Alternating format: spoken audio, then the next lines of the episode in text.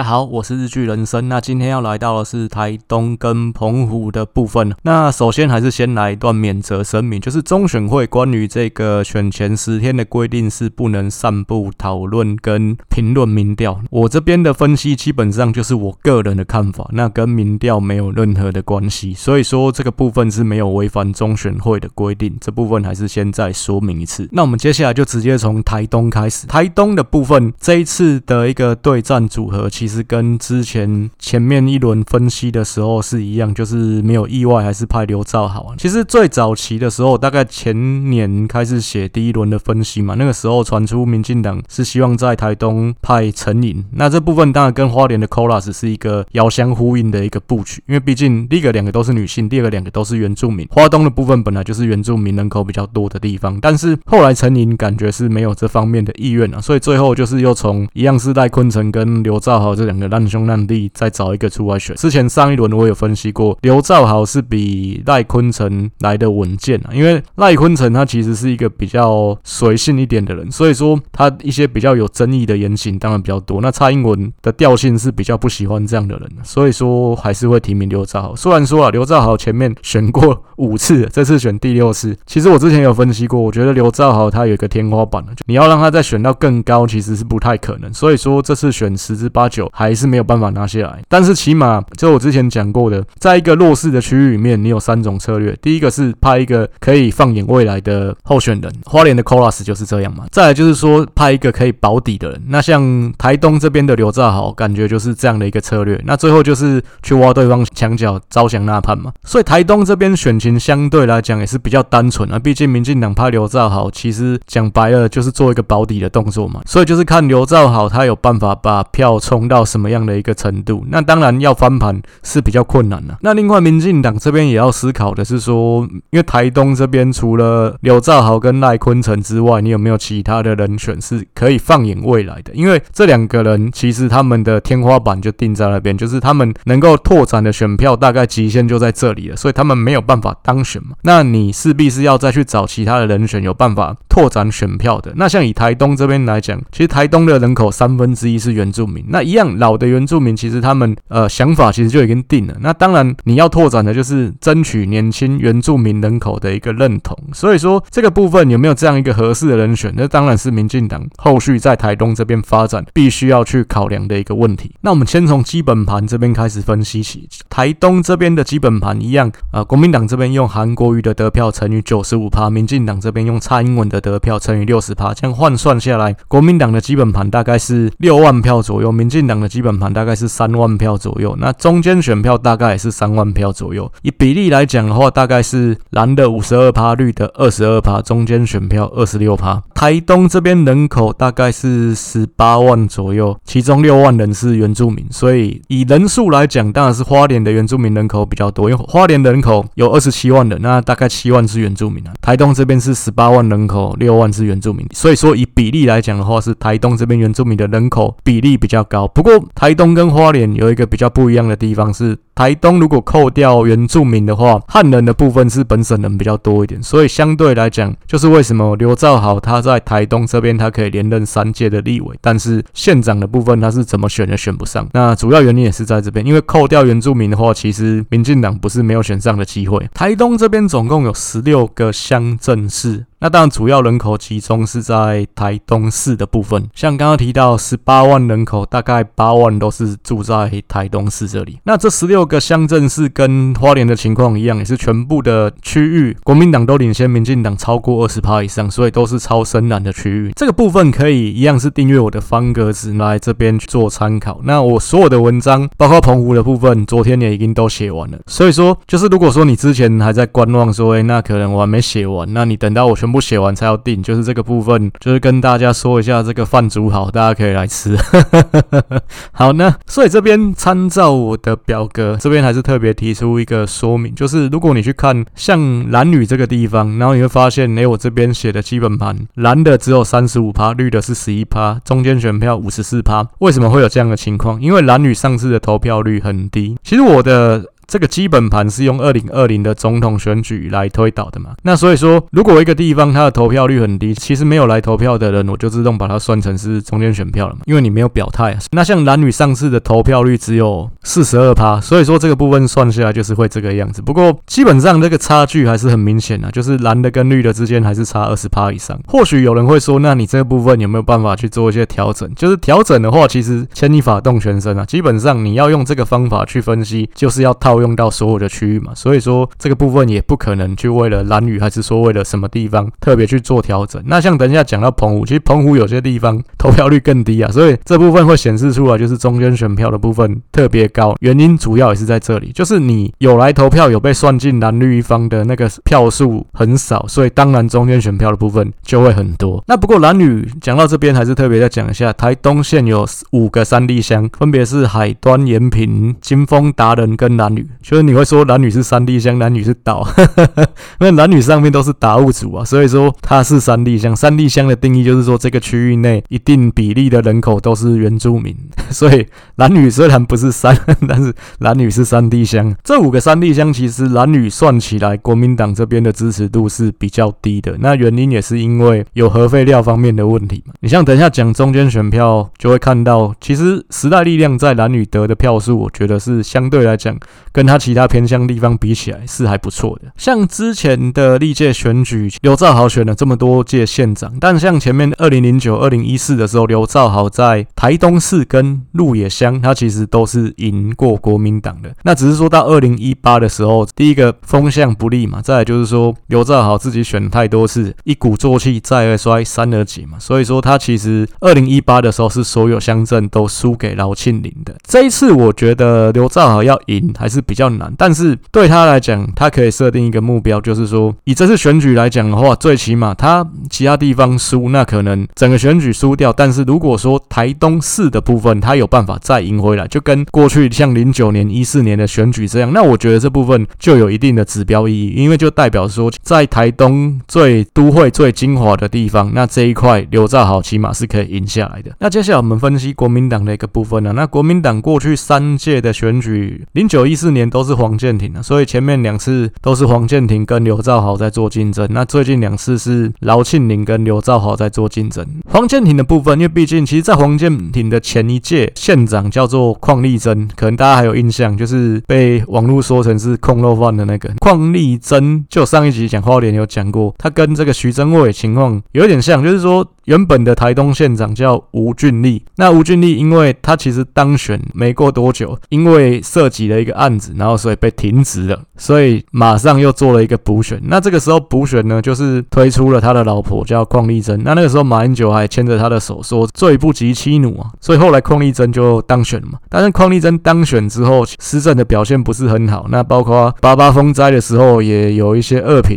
可能他没有作证啊，还是说就是处理的不是很好。那所以说。其实邝丽珍跟徐榛蔚比起来是一个对照，就徐榛蔚他虽然也是那种政治人物的老婆，然后去接手他的政治事业，但是起码徐榛蔚的满意度是高的，但邝丽珍的满意度是很低的。所以说后来接手的黄建庭当然选的就比较辛苦一点。像二零零九的时候，黄建庭就只赢了刘兆豪六千票左右而已。那这部分那一次二零零九其实也是刘兆豪最接近当选的一次。像二零一四这么绿营大顺风的时候，反而差距也被拉开。那当然原因是因为黄。健庭执政其实做的还不错，所以说从零九年到一四年，那他的票数成长是比刘兆豪更多的。那所以黄建庭基本上就是拉开了这个差距。不过像黄建庭那两次，其实在最指标的台东市，他的得票数都是输给刘兆豪的。二零一八这次是饶庆林出来选嘛？其实饶庆林跟刘兆豪在更之前二零一二的立委选举也交手过一次，那那次当然是刘兆豪赢嘛。不过其实这一个关键因素也是因为蓝营这边有分裂的情况，因为刚刚提到的这位前台东县长，只当了大概一个月左右的台东县长吴俊立，那他也有出来选立委，所以那次的话就是蓝营这边有分裂的情况，那当然饶庆铃没有办法选上。再来是说，其实二零一二那一次。饶庆铃还算是比较年轻一点的阶段，以现在来看是十年前了嘛，所以那时候饶庆铃常被算是正二代的一个代表，因为毕竟他爸是饶颖琪嘛，饶颖琪可能大家现在人比较不知道，那他以前当过立法院副院长，那而且更之前他其实是国民党的大大党鞭。党鞭其实对国民党来讲重要在哪里？就是重要在于说，像现在来讲，可能立院三长什么的，我觉得都没有以前现在这个功能都还没有像早期国民党的大小党鞭这么重要。其实那个时候代表人物像廖福本嘛、老尹奇嘛、林志嘉这些都当过国民党的党鞭，那这些都是可以说第一个是你每天新闻都会看到他，因为以前其实讲真的，资讯的来源比较有限，记者就是这三台嘛，那三台记者就会跑去立法院这边，就会找国民党这边的党鞭啊，那就是说，那大概国民党这边对于一些政策的立场是怎么样嘛？那再就是说，党鞭的部分需要在立法院去把这些国民党的立委约束起来嘛，因为毕竟以前立法院人比现在还要多，那但是其实以前立法院是乱七八糟的嘛，其实以前立法委员的那个素质也没有这么整齐了，以前是更差，就是有些人真的是没读什么书的，所谓的投票这种事情，其实有些时候也会乱七八糟，所以以前虽然说民进党可能席次比较少，可是有些时候莫名其妙表姐会赢的。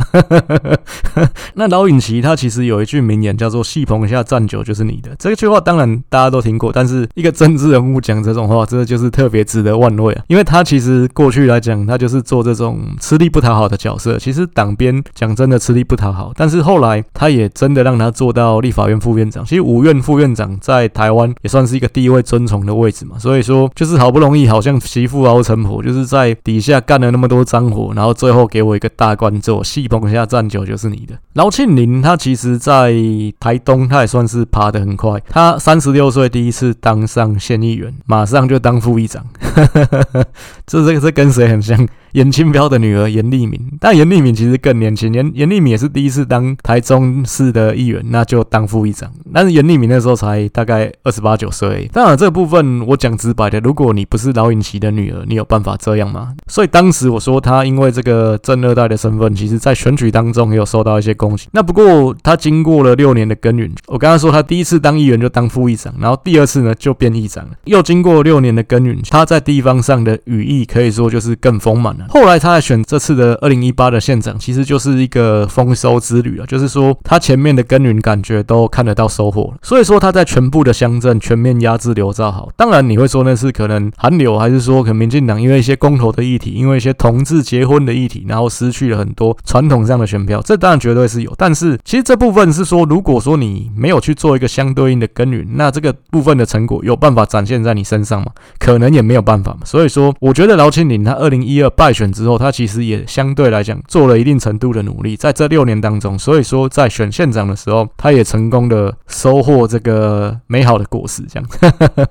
那也算是报了一箭之仇，因为上次输给刘兆豪嘛。其实过去的四年，饶庆铃的施政满意度一样也是不错，其实都是位列前段班呐。那包括说，其实疫情平稳之后，他推动地方的这个观光，其实也推动的不错，像包括诶，马上又恢复办这个热气球的活动啊，然后跟就是台东可能相对来讲，因为台湾人大家现在不能出国嘛，那相对东部旅行是一个很好的选择。有什么资源，然后跟地方可以做结合，这部分它其实推动的，我觉得也不错。再加上有一个点是，其实我觉得这次国民党几个现任的县市长其实都蛮聪明的，就是说尽量不会去跟中央起冲突。那这一点很重要，因为在疫情的时候，其实相对来讲你排卡被丢清。然后再就是说，其实你不要去升高一个对立嘛。那这部分相对来讲，可能不好的东西就是会回归到中央身上。而且其实你不要去升高对立，相对来讲，你也比较能够去拉拢跟争取中间选民。甚至前绿选民的一个支持跟认同，所以说我觉得饶庆林，但他现在五十几岁，其实也算是一个政治人物，呃，算最巅峰的时代。那我觉得他既然是继承他爸饶尹奇的政治衣钵，其实在这方面拿捏的艺术上面，我觉得也是得到他爸的一个真传。毕竟他爸以前在立法院也是要去做折冲、去做整合、做协调这样的一个角色。所以一般认为，民进党这次不管推谁，其实都很难去撼动饶庆林。那因为不管是基本盘上，面的差距也好，还是说甚至这次他是现任者的一个优势也好，对饶庆林来讲都是蛮稳的。再就是民进党这边，过去三届的选举全部都是刘兆豪。我刚刚说他已经选六次，他从二零零五年开始选，二零零五是选了两次嘛，因为吴俊立当选没多久，马上就被停止了，所以有一个补选。所以呢是零五、零九、一四、一八跟这次，然后前面还有一个补选，总共选六次。所以他选了这么多次的县长，当然民进党的其他人你会觉得不爽嘛，尤其就。就是刚刚提到的赖坤成。其实赖坤成跟他算是民进党在台东的一时余亮了。那赖坤成他很杜烂刘兆豪，他也有明着讲说他不喜欢刘兆豪嘛，因为他认为刘兆豪党性不坚，就是说刘兆豪其实之前当过亲民党的县长，徐庆元的副县长。像赖坤成，他其实是从民进党很早期还在推动说要改选万年国代的时候，其实就已经是在民进党在党外这边阵营里面的，就是他从学生时代就是在反对阵营这边活动，所以说他会认为其实讲难听一点，他才是学长，你刘兆豪是学弟啊，因为你刘兆豪在早期的时候没有跟我们一起流血流汗，你是后来才捡现成的，他大概我觉得会有这种想法了。再就是说，其实他们两个最直接的，你要说有一些新仇旧恨，当然就是因为争取提名的部分嘛。像原本台东民进党第一次拿到这个区域的立委是赖坤成，那原因是因为二零零九黄健庭选上县长嘛，黄健庭立委的位置空出来，做了一个补选。那那次补选是赖坤成赢的。那为什么？因为国民党提名的邝立珍。不过他补选选上之后，二零一二年马上刘兆豪就又出来跟他抢。其实原本据说啊，就民进党这边的一个协调是让赖坤成当立委嘛，然后让刘兆豪去选县长。但是县长大家也知道，就是说加入原住民的部分难度是比立委更高了。所以说刘兆豪他想选县长，他也是希望说他能够有一个更好的立基点，所以他想要先把立委这个位置抢下来。当然，民进党其实还是比较讲就党内竞争的一个政党了。所以说，既然有人要抢，就办了一个初选嘛。那初选的结果，最后这个赖坤成就被刘兆豪打败了。那赖坤成当然没送嘛，不管是谁站在赖坤成这个位置，都会有一些怨言。那但，赖坤成并没有因此而退党什么的，他就是因为确实退让了。那那一次是赖坤成被协调去选花莲了，不过他跟花莲本来就不是太有渊源嘛，所以也输的还蛮难看的。后来就是呃刘兆豪一直去霸占了台东这边的选举资格嘛，县长还是他选，立委也是他选。当然你赖坤成就会觉得不是滋味。所以说这一次的部分，但原本民进党是说希望征召陈颖嘛，最开始的时候，但陈颖后来好像没有意愿，赖坤成就是先跳出来说，那既然没有人要，我要。其实一开始刘兆豪还是保持暧昧的态度，就是他也没有讲明说他要还是不要。那当然最后民进党征召的还是刘兆豪。那当然赖坤成这边也有讲了一些他的一个想法，就是说那不然不给他选，那好，他这次也是退让，但是明年的立委选举他怎么样他都打死不让，就是说这个部分他要跟刘兆豪初选拼到底。所以这个部分我觉得刘兆豪拼的不是民进党的保底而已，他也要拼他自己的保底。如果说他这次选的不好看，可能跟上次差不多差或更差的话，那当然赖坤成要挑战你就更有理由了嘛。所以说他这次怎么样，他的票一定要冲高，甚至指标的台东市他一定要能够拿到多数。那这个部分他跟赖坤成党内的竞争才会站得住脚。那当然对民进党来讲，还是刚刚提到的，还是要考量未来的人选。那像我其实觉得一开始说规划想要征召陈颖，其实是很好的一招棋。毕竟陈颖跟 Colas 一样都是原住民，民进党想要在花东执政，势必还是要去争取比较年轻一代的原住民的认同跟支持，这样花东地区才有机会可以实现政党轮替。再来就是第三势力的一个部分，其实第三势力台东跟花莲一样，没什么好讲的。民众党全国得票是十一趴嘛，台东这边只有七趴，时代力量全国是八趴，台东这边只有五趴，其实都比他们全国的平均要来的低，还蛮多的。像时代力量这次议员也是直接在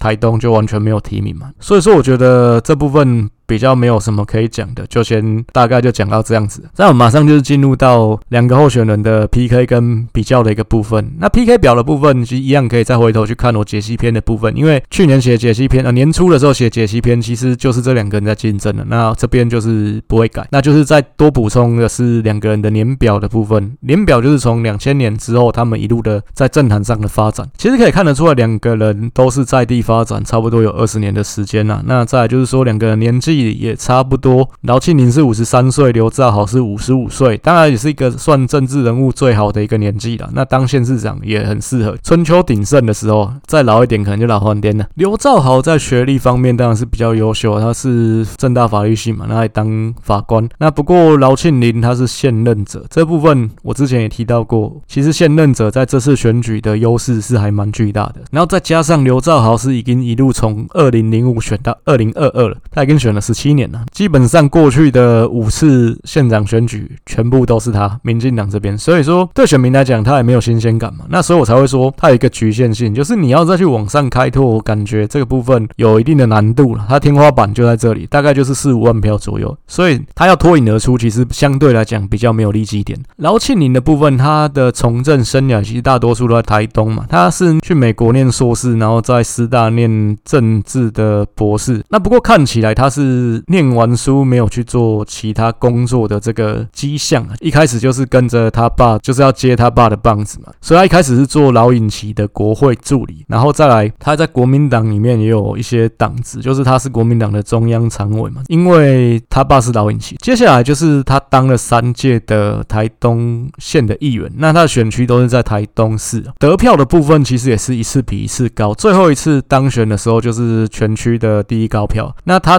三任的议员，第一任是当副议长，后面两任都是当议长。其实正常来讲啊，议长都是一个比较资深的人在当的。那不过饶庆铃在台东县议会这个地方，相对来讲是比较鹤立鸡群，因为他出国念过书嘛。那相对来讲，台东地方的议员应该没有他念书念这么高的啦。所以说他一回来当副议长，然后当议长，其实感觉还说得过去了。接下来就是当了十三年的议员之后，就是选屏东县长，那也算是十年磨一剑啊。最后这一剑就是有磨成功。中间刚刚也提到过，二零一二有出来选立委，不过败给刘兆豪嘛。那是在国民党，就兰陵这边吴俊立也有参选的情况下。那我认为还是那句话，就是饶庆铃第一个是现任，然后再来是说他这四年其实做的也不错。所以说你刘兆豪，你要去说服选民说，哎，那换我做比较好。相对来讲，你比较没有那种有利的诉求点。所以我认为饶庆铃基本上这次的选举其实是还蛮稳的。刘兆豪过去发展的轨迹是他一开始是法官嘛，他在高雄地方法院当过法官，然后回来台东地方法院当法官，然后再来刚好他算是比较年轻就少年得志啊，他三十四岁就被当时的台东县长徐庆元延揽进去当副县长。徐庆元是亲民党，所以这部分也是蛮特殊的一个结合，就是因为其实那个时候刘兆豪已经加入民进党，那是什么时候？是二零零一年的时候。当然了，因为那个时候中央是陈水扁在执政嘛，那也不排除说徐庆元为什么找刘兆豪是希望找一个绿的来当副县长，比较容易跟中央要资源什么的。我觉得多少可能有这样的一个考量啊。徐庆元只当了一任而已，那就交棒给刘兆豪，这也是比较特殊，毕竟他是亲民党嘛，所以他后来是支持刘兆豪选县长。不过刘兆豪第一次选县长，二零零五的时候是用无党籍出来选，所以这也是赖坤成很干他的一个地方，因为他觉得说，就是你要就用民进党选，为什么是用无党在选？当时啊，虽然他没有当选，就是二零零五是输给吴俊立嘛，不过刘兆豪也差不多拿到快四成的选票。其实第一次选有这样的成绩，我觉得算是还不错了。接下来二零零九是他最接近当选的一次，他拿到五万票。那那个时候黄健庭是五万六千票嘛，所以其实原本二零一四大家也觉得他有一搏的空间，因为毕竟那次是民进党大顺风的时候。不过因为黄健庭也做得很好，所以这个部分其实他就没有办法翻过去。虽然说他得票数也有成长，他成长到接近五万四千票，不过黄健庭成长的更多，黄健庭连任拿到六万四千票嘛，所以反而差距还被拉开。再来，其实这部分就真的是一鼓作气，再而衰，三而竭。二零一八的时候，这个差距又更大了。不过刘兆豪在台东也不是说空手了，就是他至少从二零一二从赖坤成这边抢过这个立委，也连任了三届嘛。不过我觉得这部分其实还是一样，我之前也讲过，你在一个位置上太久，那如果说你没有再往上进，你没有往上爬升，其实相对来讲，你这个位置就是比较不稳固，因为后浪随时有人要来抢。然后再就是说，可能相对来讲，台东的立委这个位置也会有一些钟摆效应，那会不会选民会觉得，那我们换成蓝的来当立委比较好？那所以，其实我觉得这部分他这次选完，不是只有保民进党的底，也是保他的底。如果说他选的不好看，他的这个立委的位置，第一个在党内就会被赖坤成挑战，再来是就算他赢过赖坤成，那跟国民党这边的竞争，他没有办法再守下来，这可能也是一个问题。最后是估票的一个部分，我还是再讲一次，我这从头到尾没有讨论，也没有引用任何一个民调，这部分完全是我个人的意见。台东虽然有另外一个无党籍候选人，不过影响力跟知名度都很低，所以说这部分是可以先略过，就是简化成是两强对决。那上一次大概是接近六比四吧。我觉得这次大概情况也是差不多。刘兆豪大概是比四成再少一些了，然后庆铃大概就是六成多一些。所以整体来说还是跟上届差不多的一个比例。所以我觉得这部分刘兆豪其实相对来讲就比较尴尬，就是你选了那么多届，那最后好像没有一个突破跟成长，再甚至可能还有一点衰退。那在立委的这个部分，可能就不管是党内党外都会受到挑战。那民进党这边也特别再讲一下，因为其实台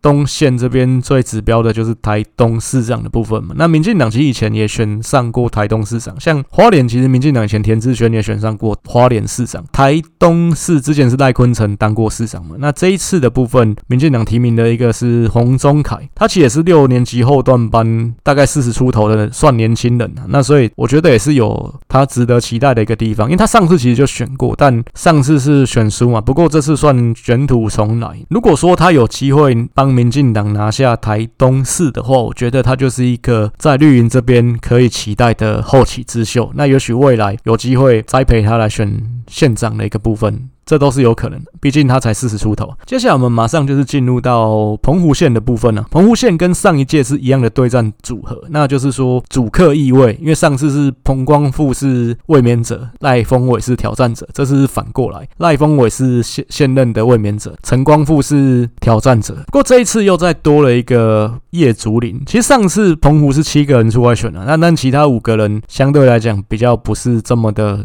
主要。这次的话，叶竹林他之前是马马公市长，我觉得他的分量相对来讲是有一定的竞争力。其实叶竹林的前面两轮也讲过，他其实从前年就大动作退出国民党，因为他原本是国民党籍的马公市长嘛，然后他大概前年农历年结束就退党。那退党这部分，其实我之前前两轮分析也讲过，他当然就是志在选县长嘛。那因为毕竟他两任的马公市长当晚，如果说他没有在这次去挑战的话，那他势必是还要回去再蹲一次议员嘛。但是你再过四年，他又老了四。岁，他现在也六十，那如果再过四年就六十四岁，所以说那下一次是不是还有这个能量？那再就是说下一次可能钟摆效应摆到是民进党那边，那对蓝营来讲也不是那么有利。那再是赖峰伟确实年纪也大，然后也真的当过太久，所以说他就是这一次要出来挑战赖峰伟。他脱党的目的当然就是因为他就不用受国民党限制，他也不用去跟你协调还是办初选什么的，他是无党的身份，当然他自己就可以去领表参选，他怎么样都有他的正当性，所以这。个部分，我觉得也是他蛮聪明的一个算计啊。所以这次澎湖算是三角都的局面。不过主要的候选人当然是赖峰伟跟陈光复。那这两个人很特别，他们从二零零一年就竞争过一次县长，这个部分是他们第三次交手。所以这部分是过了二十一年之后，还是这两个人在选县长。那也是呼应我之前讲的，偏乡地方其实政治的新陈代谢真的比较慢。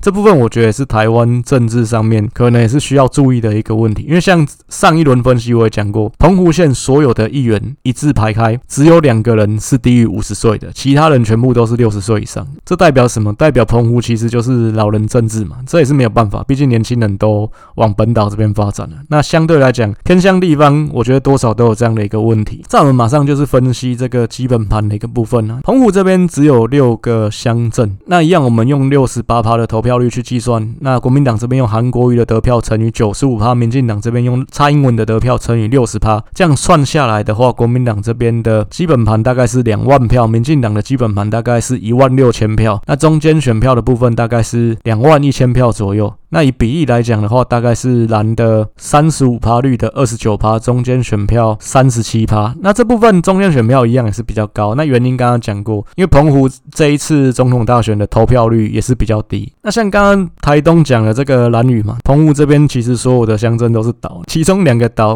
望安跟七美，这是离岛中的离岛，所以说他们的投票率又更低了。他们的投票率望安只有三十四趴，七美只有三十八趴。当然，因为毕竟总统选举讲真的跟过年离太近了，所以越偏乡的地方，其实投票率越低，这是没有办法的事情。那所以这些地方可能相对来讲，县市长的投票率还会比较高一点，因为县市长就是十一月底、十二月初再选嘛，离过年还有一段时间，所以你这时候回去，可能再过两个月再回家一次，那感觉还算是合理。不然像总统选举的情况是，可能过年前两三个礼拜。那你那个时候回去就过年又要再花一趟车钱、机票钱、船票，所以这部分就真的是可能会造成一些人的负担了。所以说，像万安、七美这样算下来的话，中间选票都过半了，因为他们投票率就真的太低了，这没有办法的事情。以这六个乡镇来讲，其实整个澎湖六成的人口都集中在马公市啊。马公这边相对来讲是比较浅蓝的地方，因为马公，你想想看，你会留在澎湖这边地方发展的人是谁？当然是你要我这边有工作嘛。那工作是什么？就军公教是比较稳定的工作，才有办法留在家乡嘛。所以说，其实马公有一定的军公教比例的人口，那相对来讲，这个地方也是比较浅蓝，这也是合理的事情。那你像过去几次的选举，只要那次有炒到年金改革相关的议题，民进党在澎湖就会选得比较差。那当然也是因为你提出来的东西对地方来讲不讨好嘛。这六个乡镇来讲，像马公、白沙跟西屿这三个地方，基本盘看起来算是比较接近，大概就是偏浅难的地方。湖西跟望安是民进党比较能够占优势的地方。我这边一样表格有整理过去的几届选举，民进党这边通常在湖西跟望安都是可以赢的。如果说去看二零零四阿扁跟连战的那次，阿扁是还有赢白沙，就是三比三了，三个乡镇对三个乡镇。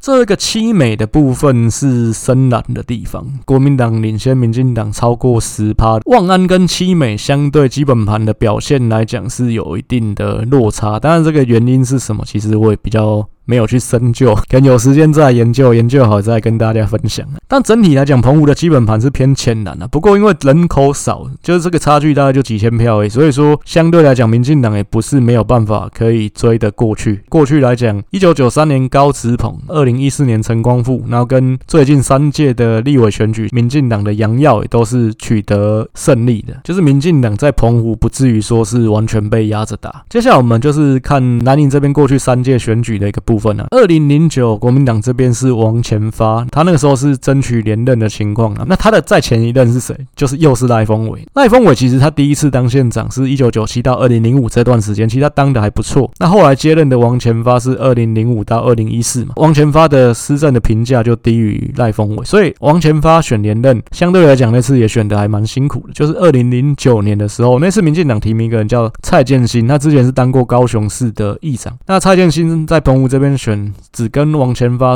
差了六百票，这大概也是历届县市长选举差距最近的一次。所以就是说，澎湖这边其实相对来讲，双方实力我觉得没有差到很多。其实很多时候看起来都是五五坡的一个情况。二零一四国民党提名的苏坤雄，他之前一样也是当过马公市长。因为我刚刚说了，整个澎湖人口六十趴集中在马公，所以相对来讲，你马公市长你出来选县长就有一定的优势。不过当时的情况是风向比较不利国民党嘛，再来是说那次的投票率真的超高的，就是连澎湖投票率都很高。因为台湾整个感觉，因为柯文哲的关系，白色力量风起云涌，所以那次像陈光复的票飙到两万九千票，苏坤雄虽然也拿到两万三，他比之前的王前发还要高，但是他还是选输了。不过陈光复当上县长之后，其实感觉他是有点先胜后衰了，就是他前面两年实在满意度很高，但是后面两年就整个往下滑。所以说上次的情况，澎湖总共出来七个人参选，那为什么？因为很多人对陈光复的施政有一些怨言嘛，所以我们。中国有句话说：“秦失其路，天下共逐之。”秦朝的暴政让大家觉得很不高兴，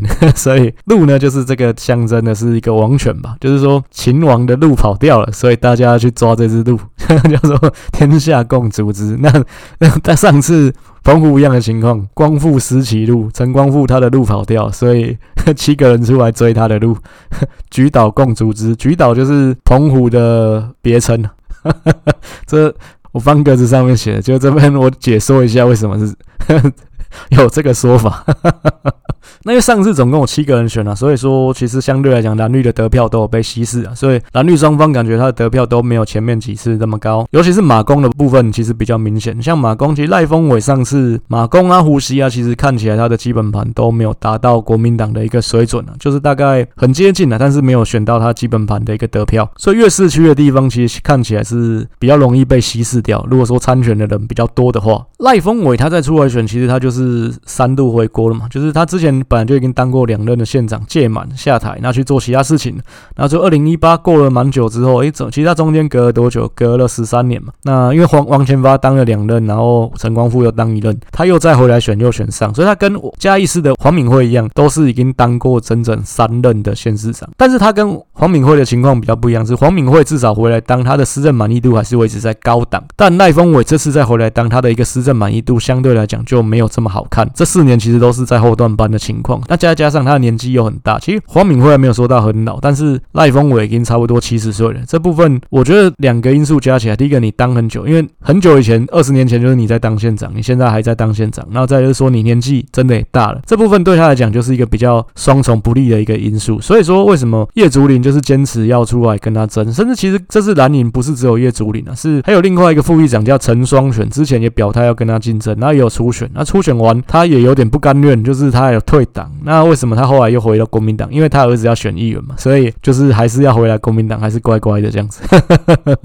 哎，不是说他们两个，其实刚刚提到的这个二零一四出来选的苏坤雄，他其实前面也有传出说他也有意愿要选的，所以我觉得他跟黄敏惠的情况不一样。黄敏惠这次看起来十之八九是可以成功挑战第四任的县长，但是赖峰伟的部分可能相对来讲比较没有这么乐观。民进党这边过去的三届选举，二零零九是蔡建兴嘛，刚刚提到他之前是高雄的议员，然后当过高雄的议长，他又再回来澎湖这边。其实高雄跟澎湖，我觉得关系是蛮紧密，很多澎湖的子弟会去高雄那边发展。像陈光复之前也当过高雄的议员，也当过高雄的立委。高雄那边有澎湖同乡会，所以其实两地关系我觉得是还蛮紧密。到高雄发展过的人再回乡来发展，我觉得相对来讲比较没有什么空降的问题。那我觉得这部分倒不是一个扣分的因素。那以二零零九的情况，其实民进党我觉得算是蛮高度整合。毕竟覆巢之下无完卵，那次都已经被马英九逼到墙角，所以那次各地方我觉得民进党相对来讲没什么争议，然后且各地方是还蛮团结的。那那次蔡建兴跟王前发就是竞争到只输六百票，不到六百票，这应该是史上我觉得县市长史上差距最小的一次选举了。但立委的部分有差更少，立委部分有差少于一百票的。再来一四年、一八年都是彭光复，其实彭光复跟刚刚讲的这个台东的刘兆豪也很像，就是他几乎也是包办澎湖这边民进党的大小选举啊，就是他选过四次的县长跟一次的立委，县长是二零零一、二零零五、二零一四、二零一八，只有零九年不是他选而已。另外二零零八的立委也是他选，但他选那么多次，只有赢过一次，就是二零一四的时候。但我觉得这部分还是帮他讲句公道话，其实他很多次都只输一点点，那输的原因是被民进党拖累，因为刚好那次就是有炒到这个年金改革的议题，像二零零五年其实就是一次，二零零五那次本来民进党就已经逆风了，但陈光复在澎湖一度是可以杀到就是有机会赢的，那只是因为那个时候陈水扁在讲那个要改革年金改革十八趴的事情，那他在澎湖就只输了一千票左右，那这部分我觉得已经是惜败的一个程度了。那你像上届二零一八，当然刚刚提到他的施政满意度是前面很好，后面比较差，但是另外一个原因是因为上届一样也是有在讨论这个年轻改革的问题，那相对来讲就比较不利民进党在澎湖这边选举。那陈光复他是一个很认真的县长，他之前曾经一度因为批改公文那个用眼过度视网膜剥离啊，他其实原本左眼就是瞎了，他右眼也差点瞎掉，那后来开刀是有救回来。不过我觉得勤劳是一件事情，就是说他后面两年毕竟施政满意度还是不好嘛，那代表是说可能方向是错的。毕竟讲真的，我觉得人生其实选择比努力更重要。你很拼，那可是方向是错的，那我觉得这是没有用的事情，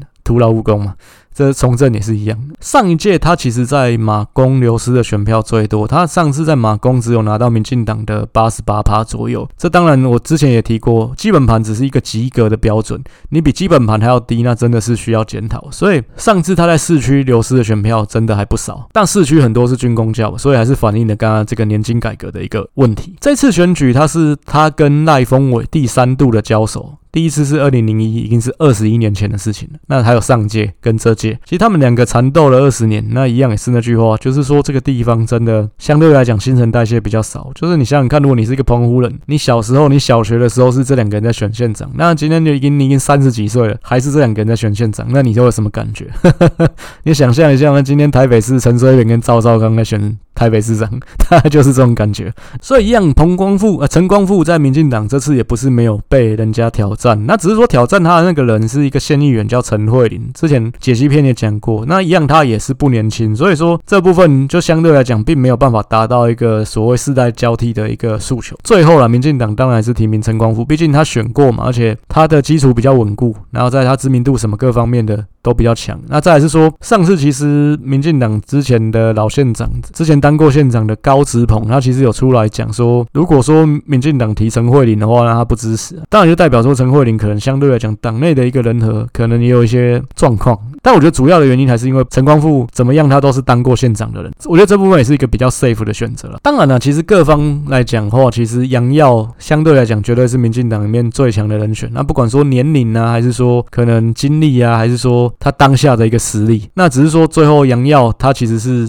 坚持不要，所以说最后还是要找彭光富出来选。所以其实我觉得，如果说彭光富这次有办法再选上，其实他最好就是当一任就好。那这部分也是比较算是可以圆满的。下台了，就是说，因为你再当一任，他现在六十七岁，你再当一任就七十一岁，七十一岁还要选吗？然后再就是说，万一下次再选又输呢？而且他其实之前也当过四年县长了嘛，那这次再当一任，其实两任我觉得也是差不多。你人生有几个八年呢？所以说，我觉得他就是如果真的可以当选，那就是当一任就好。下一次还是寻求交棒。那下一次民进党，那最好的人选还是杨耀。只是我杨耀不要的话，如果杨耀说不要的话，那可能还是要另外找人。那这部分当然也是民进党的一个。挑战了一个难题了。那 毕竟国民两党其实在澎湖新人都比较欠缺一点。再我们就是讲到第三势力的一个部分了。那第三势力其实，在澎湖这边，民众党在全国平均是十一趴嘛，在澎湖的得票是九趴，也比台东好一点。时代力量在全国的平均是八趴，在澎湖是六趴，一样的比台东好一点。其实之前民众党一度有传出说想要跟这个刚刚提到的二零一四代表国民党出来选的苏坤雄合作，那不过最后不了了之啊，毕竟。可能胜算有限嘛，可能有人会想说，诶，那既然叶竹林代表的是第三势力，就是第三候选人，那为什么叶竹林没有跟民众党合作？那事实上，其实之前我也讲过，叶竹林他其实是军公教的背景，他本身就有一定他的一个票源，然后再就是说，跟柯文哲合作对他有什么好处？那看起来是比较有限，毕竟你都穿着一个民众党的战跑。你在这个澎湖跑选举有吃香吗？比较没有嘛。因为民众党在澎湖的选票是怎么样，还是比他自己全国平均还要低的嘛。既然没有加分，那这个合作其实就没有必要。所以说，其实也没有看到说柯文哲跑去澎湖啊拜访这个叶竹林，然后说我们第三势力推倒蓝绿的高墙，没有讲这样的话嘛。那但我觉得这次的选举，因为有又有疫情的关系，虽然说疫情现在是比较平息的，不过我觉得相对来讲，你能不要移动，有些人还是比较尽量减少移动。所以这。次投票率，我觉得以偏乡外岛来讲，应该还是会比较低的。不过叶竹林他的票源其实是在地的军工教为主，那再加上他其实选的很勤，我觉得他真的选的还蛮拼的。相对来讲，他对于赖峰伟就有一定的冲击。那这个部分也是赖峰伟没办法避免的。所以说这次来讲的话，我比较看好陈光复，原因也是在这里。那最后一个 part 就是关于这三个人的一个年表 PK 表的部分一样，因为之前解析篇也是这三个人在选，所以我之前就做过了。那就是回去看我解析篇的部分，年表的部分一样整理这三个人从两千年之后一路的一个发展轨迹。其实这三个人比较起来，我觉得这三个人都算是澎湖的在地人。然后再就是说年纪方面都不年轻，当然赖峰伟跟陈光富是比较再老一点，就是接近七十嘛。叶竹林是六十。那如果说比学历的话，赖峰伟比较优秀，因为赖峰伟还要出国留学，以那个时代来讲是不简单的事情。而且赖峰伟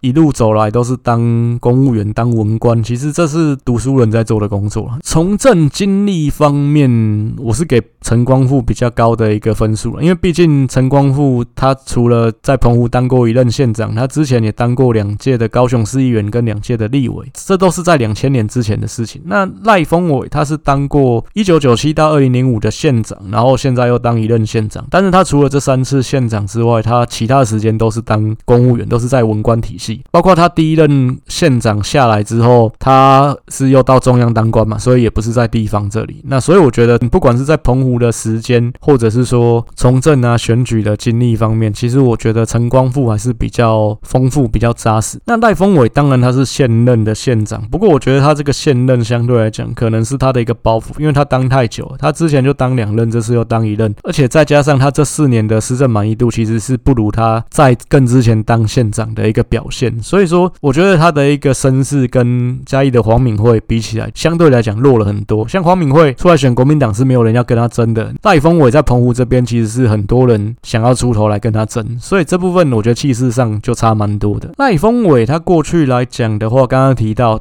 多数时间是当文官嘛，他一开始是基层的公务员，然后慢慢升上来，那当到行政院原能会的科长，公务员当到科长，其实就还算蛮大的，科长就已经是差不多九职等的一个文官了嘛。一九九七到二零零五当县长，那也当得还不错，施政满意度各方面都是名列前茅。那二零零五卸任之后，就是先回到国民党中央嘛。零八年马英九上台之后，马上就是把赖峰伟安排到中央当官，他当过内政部的政。是嘛，然后也当过总统府的副秘书长。然后当过考试院考选部的部长，这都是高阶文官的角色。后来他也当过神脑国际的董事长，神脑国际就是中华电信的子公司嘛。那现在神脑国际董事长是赖品妤他爸赖劲麟，所以这边可以看得出来，他跟马英九的关系是不错，马英九是蛮喜欢他的。所以当文官当下来也是让他有一个国营事业动作。神脑不国际不算直接国营的，但是他是中华电信的子公司嘛。那后来政党轮替，加上他的任期。到了嘛，所以后来他这个董座就没有继续做，他又是回归到国民党，就是又回归国民党当国民党的党职。到一八年，哎，其实他那时候已经是六十五岁了，一个年届退休之龄。不过他又再出来选澎湖县长，那这部分也是看得出来说，确实两党。在澎湖感觉后继无力，没有后起之秀，那所以就是诶，还是这几个老人在选。其实我是觉得，如果这次啊，就算是一对一的情况下面，赖峰伟确实是比较有赢面，因为毕竟这次来讲的话，投票率我觉得澎湖这个地方不会到太高。如果说都是本地人在投票的话，其实相对来讲，赖峰伟绝对是比较有利一点的。只是因为这次是叶竹林也有出来争，那叶竹林他在这个马公地区蓝营的军公教铁票这块是有一定的。影响力，我觉得他对赖峰伟绝对有一定程度的冲击。在陈光复这边的一个发展，其实他在民进党也算是一个大前辈，就是他两千年之前就已经当过两届的高雄市议员跟两届的高雄这边的立委。两千年之后是回到澎湖这边发展，就从二零零一开始选县长。那刚好提过，他选了四次县长，一次立委，输多赢少嘛。不过其实中间有几次是因为年金改革的议题，他算是被拖累。刚有提到，如果他这次真的可以顺利选上，我觉得下一次民进党还是换手会是比较好的选择，那对他来讲也是比较好的华丽转身啊，那就是光荣退休。只是说换谁，就是如果说杨耀又不要的话，其实看澎湖一样也是要看指标的地方，就是马公市。这次马公市长选举，民进党一样也有提人，就提了一个一样也是一个六年级后段班的年轻世代了，四十几岁还算是年轻世代，就提名了一个黄建中。那上届其实他也有选马公市长，然后拿到三十趴左右的一个选。票其实选的也还不算差，那这次来讲就是一样是卷土重来，因为这次其实马公是四个人在争嘛，那蓝营这边有分裂的情况，那如果说他有办法可以异军突起的话，我觉得民进党在澎湖来讲也是除了杨耀之外，一样也是有黄建中，可能是另外一个选择，是未来可以投资的一个对象。讲到这个马公市长选举，看了一下，有一个人叫洪长青，他这个人是之前 CBA 的选手，之前是打篮球的，这个以前小时候看篮球的一个球员啊。是那时候好像是幸福报队嘛，也出来选马公市长，这也是蛮有趣的一个地方，特别提一下。但我没有研究这个人啊，但就是一个前运动员出来选马公市长的故事。最后就是讲一下这个叶竹林他发展的一个轨迹啊。叶竹林他其实也当一开始当过里长，然后再来他当过呃以前新党一个立委叫陈奎淼，他当过陈奎淼的助理。那这部分原因是因为他本身是退伍军人的一个背景嘛，所以他比较偏新党。他其实选过很多次议员，那是从一九九七就开始选议员了，然后二零零一前面两次都没选上，然后。后二零零五第一次选上，然后在二零零九，二零零五是用无党籍选的，二零零九是加入国民党来选，然后再来二零一四用无党籍选马公市长，也选上了，然后二零一八年就是加入国民党来选马公市长，因为他选上马公市长就会又加入国民党，就是他在国民党里面算两进两出啊，这次又退出了嘛，所以其实以国民党的角度来看，会觉得这个人党性不坚，但是如果说以地方的角度来看，会觉得有没有国民党感觉好像不是那么重要嘛，是说你选上你就可以回去加入国民党，因为其实你选上你有位置，你有资源，当然就是党要来求你嘛。相对来讲，选的时候是不是挂正南军对蓝营的支持者来讲，可能没有这么重要，尤其越基层的选举越是这样。他选那么多次，就是等于算选了四次议员，两次马公市长，这六次基层的选举，他的得票是一次比一次高。这六次选举全部都是在马公市人，他选议员是马公市的选区，所以区域是一样的。那他的得票是一次比一次高，就代表说他每次都有争取到新的选票，争取到新的认同。那我觉得这部分，他一路从一九九七发展到二零一八，这二十年来他的经营是有受到肯定的。我觉得这也是他的一个资本，就是是他的一个实力。这部分也是他不容小觑的一个地方。其实他这个人也是很聪明，就刚刚有提过，他也知道说马公市长两任当完，如果说你没有再去选更高的一个位置，那你势必看你可能就只能退出政坛嘛，不然就是被后浪取代嘛。因为你毕竟不能选马公市长第三任啊。那澎湖其他的地方都比马公还要小，然后再来就是说你，那你又回去当议员吗？可能这部分四年后，也许你又没有足够的能量。所以怎么看都是他这次选应该是最有机会的时候，因为现在是国民党也不一定会提名他嘛。所以说他退出国民党，就是他不要受到国民党牵制，不然他也知道说可能国民党还是会现任者优先。那相对来讲，能够取代赖峰伟的可能性就比较小。但他如果脱党出来选，他就不用受到这部分的限制。反正国民党这个身份其实是你有实力，你就可以再回去。我觉得就跟脱衣服一样，把衣服脱掉，那你下次再穿回来就好，这是一样的道理，倒也不是什么大事啊。那最后就是一个选情的一个估票的分析的部分，还是讲一下，这是我个人的看法，没有引用任何的民调。我觉得澎湖这次的投票率不会太高，应该会低于六成啊，因为毕竟讲真的，疫情这个部分还是有影响，再加上可能景气也不是很好，那物价越来越贵，所以这部分返乡投票变成是一个蛮沉重的负担了。那我觉得投票率不会太高，而且再加上其实澎湖投票蛮重要的因素是当天的天候，因为有不少人是当天才回去的，因为其实回去澎湖也不用很久嘛。像我刚刚提到的立伟杨耀，他其实在台北开会，他是每天会飞回去澎湖的，所以其实澎湖坐飞机一日来回是蛮正常的事情，但是如果说当天的天气不好，诶，机场没有开，飞机没有飞，那不好意思就不能投票了，或者是船没有开嘛，所以说很吃当天的天候。之前也确实发生过，就是当天天候不好，投票率很低，然后有人出来靠背说他因此选输了，这是发生过的嘛。如果天气好，投票率高，相对来讲回去投票人比较多，应该对陈光复还是稍微有利一些的，因为陈光复支持者感觉有不少是那种诶，错啊人在外面工作的那种，所以这也是一个影响因素。就如果说天气好，应该陈光富会更稳一点。但我觉得他跟赖峰伟的那个差距不会到太大，我估计他们两个大概差距就一千票左右而已。再补充一下，这是我个人的看法。那叶竹林的部分，我估计他大概可以拿个四五千票，因为毕竟他在马公这边还是有一定的一个经营基础。那像过去来讲，他选议员大概还是可以拿到这样的一个票数嘛。那只是说相对来讲，两强相争，他还是会比较相对被。边缘化一点啊。以上就是这一集的一个节目。那一样有任何想要跟我合作的地方，都非常欢迎透过我的脸书粉专日剧人生选举研究所私讯来跟我联系。我这边接下来马上就会再做一集是关于选前的最后的整理，跟可能前面有一些是需要去修改的一个地方。一样这一两天就是尽快会推出了，那就是请大家拭目以待。那以上谢谢大家，感谢大家，晚安。